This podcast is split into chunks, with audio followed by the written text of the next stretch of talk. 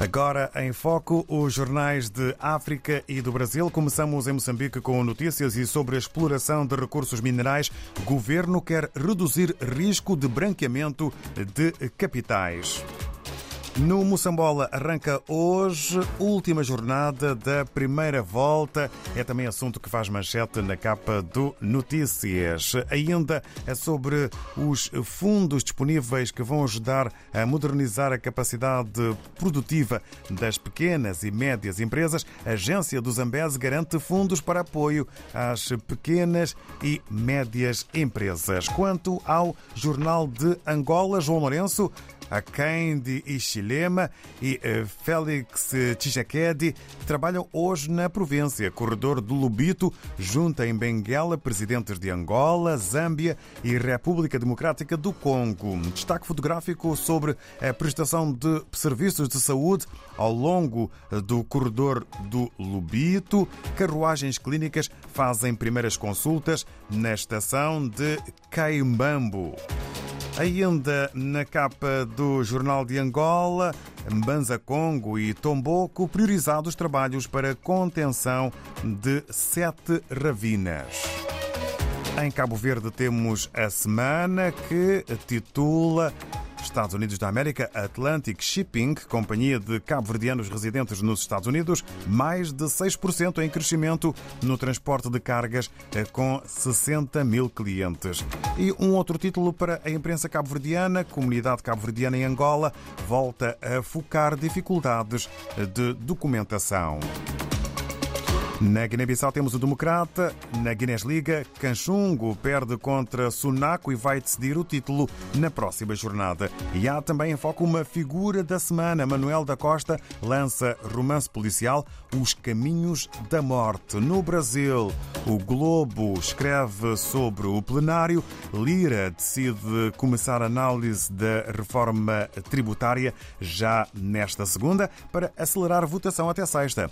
E no âmbito do do segundo turno no Nordeste, dados evidenciam a ação eleitoral de PRF sob comando do então presidente Bolsonaro. E eis que do Brasil regressamos à África. Estamos nesta manhã de segunda-feira em São Tomé e Príncipe, na redação do Telanon com Abel Veiga. Muito bom dia.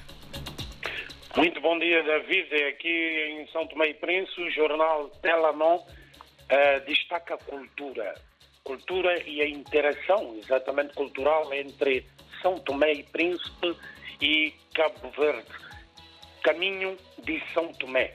É o álbum da artista Cátia Semedo que une São Tomé e Príncipe e Cabo Verde. É o título do artigo de âmbito cultural que o Telanon destaca nesta segunda-feira, que faz referência exatamente a uma jovem artista uh, são tomense, nascida aqui no arquipélago são tomense em 1994, que fixou residência em Cabo Verde no ano 2015 e que lançou recentemente, eh, portanto, nas redes sociais, o seu primeiro álbum, álbum musical Caminho de São Tomé, que reflete exatamente essa interação uh, secular de dois povos, o povo cabo-verdiano e o povo são tomense. Cátia Semedo, que é uh, filha, portanto, tem descendente de avós paternos cabo-verdianos, portanto, canta exatamente em crioulo cabo-verdiano e reflete a realidade de são tomenses e de cabo-verdianos eh, desde 1947, altura em que o arquipélago cabo-verdiano viveu eh, uma tremenda seca e consequente fome que provocou exatamente eh, parte dessa imigração cabo-verdiana para aqui, o arquipélago de São Tomé e Príncipe. Gás, energia, exatamente é uma solução que o governo apresenta para a crise que o país vive neste momento. O primeiro-ministro Patrício Trovoada eh, tem um plano para a produção de energia elétrica através de grupos alimentados por gás. É a solução que o governo apresenta para a crise uh, de energia aqui no arquipélago São Tomé, provocada sobretudo pelo, uh, pelo alto preço uh, do gasóleo.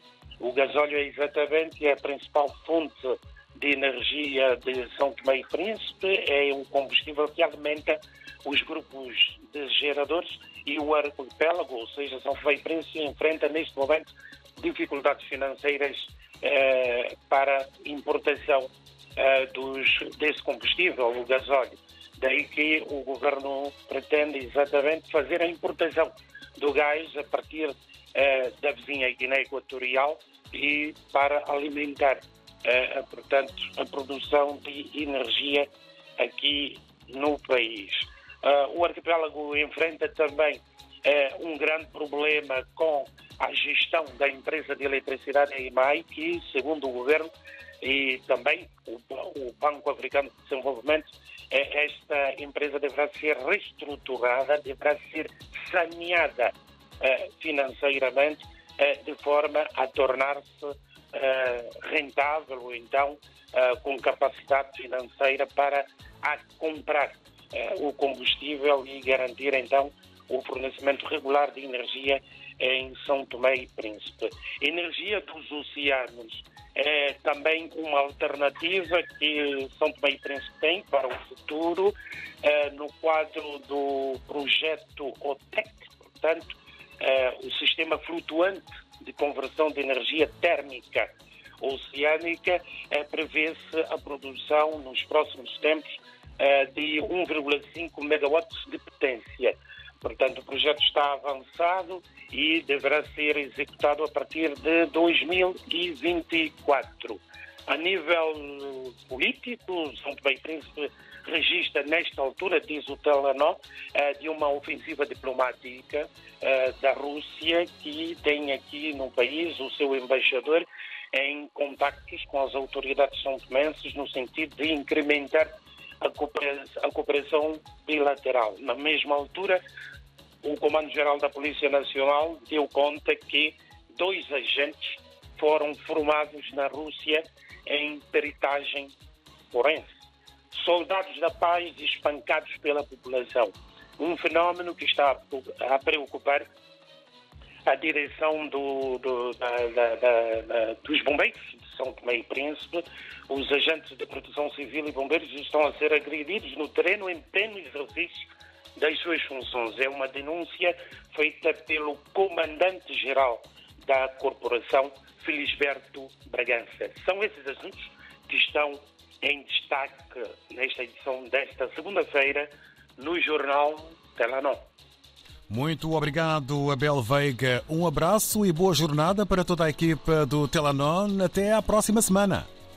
Até à próxima semana. Boa jornada aí na RDP África. Obrigado. Estamos juntos dentro do Lev Lev.